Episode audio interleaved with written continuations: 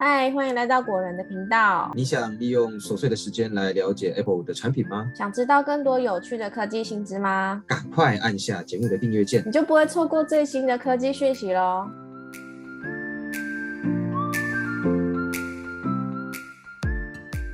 嗨，大家好，欢迎来到果仁聊科技，我是 Silver。Hello，大家好，我是 Robert。今天要跟大家分享华为前阵子推出的新款旗舰手机 Mate 60 Pro。那这款手机呢，目前在中国市场预购量已经达到一亿台了。没错，你没有听错，一亿台。那果然聊科技今天就要带大家来看看它用了什么晶片，以及 Mate 60 Pro 的三大重点。在节目的最后呢，我们也帮大家整理了本周科技快讯，要记得收听到最后哦。尽管面对美国的技术封锁，华为还是推出新款旗舰手机 Mate 60 Pro，而且成功引起业界跟消费者的高度关注。那根据媒体人陈凤新的观点，华为已经走出谷底，具备强大的财务实力和市场支持。新款手机在中国市场预购量甚至达到了一亿台。面对美国全方位的制裁，包括五 G 基地台、手机业务和晶片组等禁令，华为呢不仅存活了下来，还成功了推出新款的五 G 手机。这款最新的旗舰机搭配了十二 GB 的 RAM 和五一二 GB 的规格。预购价格呢是人民币七千元起，价格并不便宜。而且 Mate 60 Pro 的推出之所以受人瞩目，主要就是受到美国禁令的影响。华为有很多零件没有办法像过去一样容易取得。那根据财报数据显示，尽管华为受制裁影响，曾经业绩下滑，但最近的财报出现回升，获利甚至超过去年整年的水准，成长幅度非常的大。那这些数据似乎也显示了华为正从谷底翻身，并在中国内部市场受到强烈的支持。接下来呢，要介绍 Mate 60 Pro 的三大亮点。首先，第一点呢是 5G 支援。尽管面对美国的各种制裁跟禁令哦，华为仍然成功的实现了对 5G 功能的支援。不过呢，目前并不知道华为使用的 5G 晶片的规格是什么。虽然有分析师指出了哦，Mate 60 Pro 呢可能是使用中芯国际的七纳米晶片，但是没有获得证实。不过呢，华为这款旗舰机哦，并不像我们在 iPhone 上使用 5G 的时候会直接显示 5G 的字样。而是在测试的情况下，达到 5G 的上网速度超过350 Mbps。第二个亮点是卫星通话功能，这是一项在智慧型手机中相对少见的功能哦。苹果是在去年的 iPhone 十四上才推出这个功能，不仅提高了手机的实用性，也证明了华为在通讯技术方面的领先地位。那第三个亮点是，他们使用了自家麒麟九千 S 晶片。由于美国的制裁，华为不得不放弃使用台积电的晶片，但这也推动了它发展自家晶片技术。而最新款的旗舰机就是使用了麒麟九千 S 这款晶片。有分析师指出哦，华为晶片呢来自中芯国际，是利用使用 ASML 的 DUV 光微影曝光技术来制造的。值得注意的是，中芯的 N 加二制程呢，已经将 DUV 的技术推向了性能的极限，这对生产效率和产品良率来说是巨大的挑战。除此之外呢，由于 ARM 架构目前已经暂停对中国的供应，Kirin 处理器的发展呢，也可能接近上限了。有许多分析师跟媒体表示，华为 Mate 60 Pro 的成功上市和火热的预购情况，似乎证明了华为在科技和市场上的实力。华为也声明，Mate 60 Pro 并不会推出海外版，只会在中国境内贩售，而香港则是要等到年底才会推出。那以上是关于华为最新款旗舰手机 Mate 60 Pro 的介绍。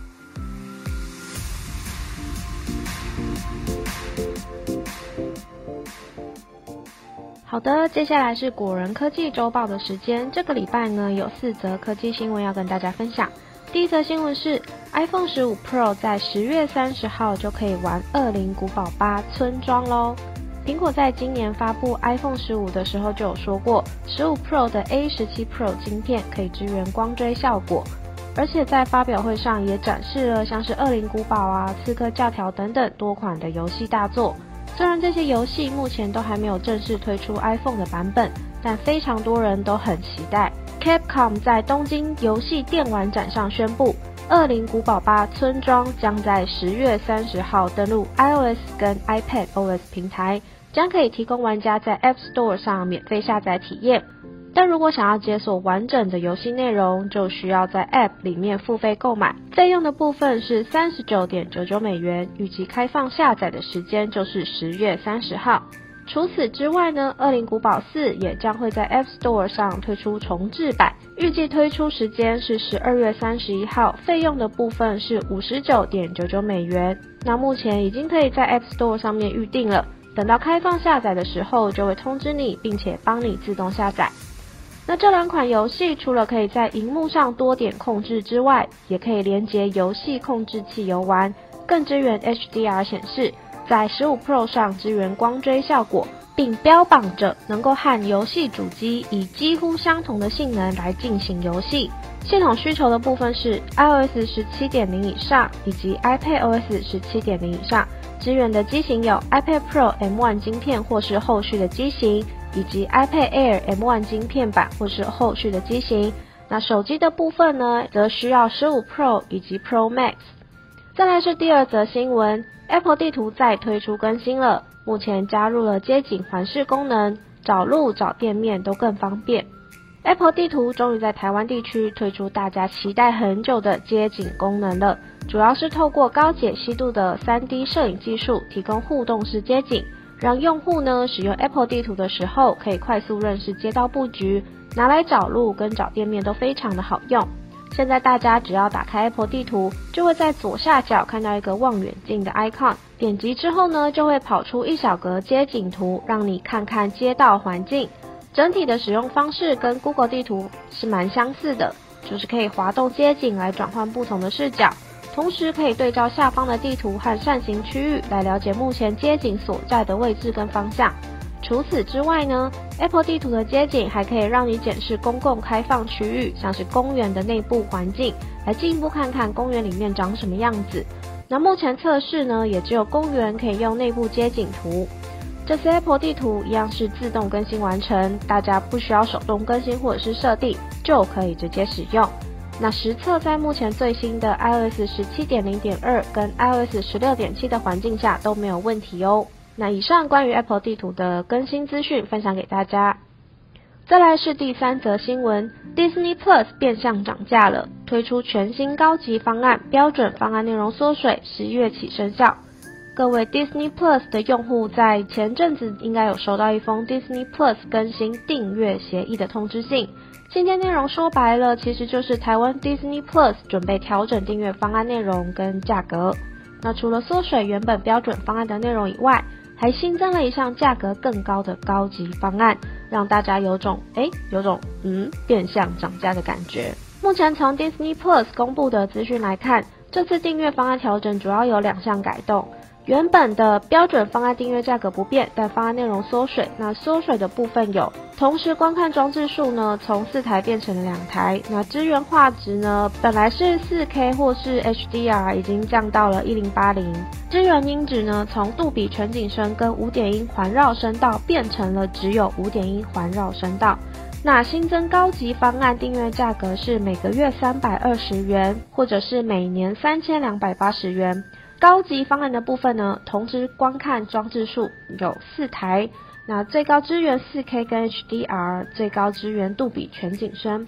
Disney Plus 全新订阅方案将会在二零二三年的十一月一号上线，上线后针对新旧用户的方案转换规则如下。那如果是二零二三年十月三十一号之前就订阅的原用户呢？十一月一号起自动改为高级方案，并且从十二月六号起一计费周期陆续以调整后的价格计价，也就是以每个月三百二十元的价格计价。那十一月起订阅的新用户呢，就直接适用全新的方案内容。因此，如果你是现有用户，然后不想多付五十元变成高级方案的话，等到新订阅方案上线后，可能就要退订，然后再重新订阅或是改订阅方案。详细的做法呢，Disney Plus 还没有公布，有任何消息，果然也会再帮大家更新。好的，那以上呢就是 Disney Plus 的新闻分享给大家。再来是本周的最后一则新闻，Google 二十五岁生日快乐！一起了解 Google 这二十五年来有趣的重大转变吧。九月二十七号，Google 庆祝二十五岁生日。Google 呢特地在首页放上了二十五岁生日的庆祝彩蛋，除了让大家回顾过去二十五年来的经历，也展望接下来十年 AI 可能带来的契机。让我们一起来听听看，Google 这二十五年来是怎么一步一步塑造并且改变了我们的世界吧。Google 公司的成立呢，是在二十五年前的一九八八年九月四号。那两位创办人呢，在加州注册了公司。当时他们立志要组织世界的资讯，让这些资讯可以随意存取，而且让人觉得有用。那 Google 名称的由来，这个字呢，其实是来自一个超级大数字，中文翻译叫做古高尔，大概就是数字一后面有一百个零，也就是。自然数十的一百次方这个数字，那在二零零四年的时候，Gmail 诞生了，然后 Google Maps 也推出了。那二零零八年的时候呢，发展出了 Google Cloud。那再来我们要聊聊 AI 的发展。Google 明确打算发展 AI 的痕迹呢，可以追溯到二零一五年，当时的 CEO 提出了 Google 应该要成为一家以 AI 为首的公司，这也开启了 Google 在 AI 领域的计划。接着，从二零一六年开始，一直到今天，Google 也持续在 AI 领域取得突破，开发出了大型语言模型，像是 MUM，还有 BRT，并推出了新的产品和功能，像是 Bard 和 Help Me Write 的功能。那以上呢，就是 Google 二十五岁的一个简单的介绍，分享给大家。